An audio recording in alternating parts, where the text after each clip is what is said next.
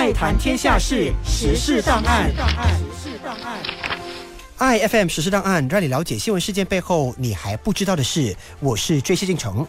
我国是个多元文化的国家，有许多不同民族的人民。这个星期天，十一月十二号，是国内的印尼族群欢庆迪巴瓦利屠妖节的日子。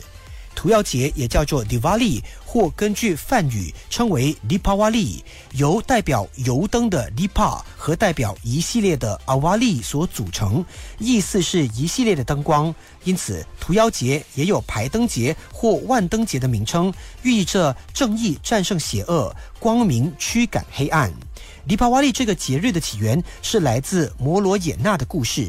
相传世界被妖魔所侵扰，天神下凡降魔。降魔之后，大地女神为天神诞下一名儿子，并取名为 Narakasura。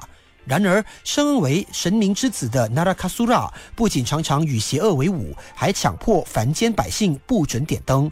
因此，天神和他展开了正邪大战，最后打败了 Narakasura，人民因此鼓舞欢呼，大肆庆祝，并点起了油灯，将整个城市点亮，庆祝这个光明重生的时刻。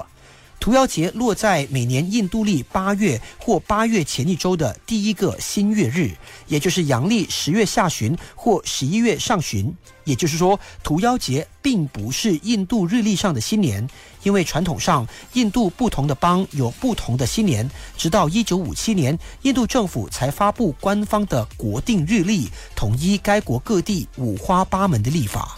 根据资料，屠妖节的欢庆一般会持续五天。第一天是 Dantras，人们会将家里打扫干净，装饰室内，以米、面粉、各种花瓣和不同颜色的沙粒来制作 Kolam 地画图案。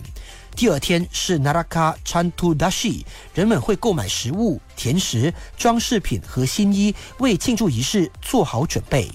第三天才是 Diwali，也就是真正的屠妖节和公假。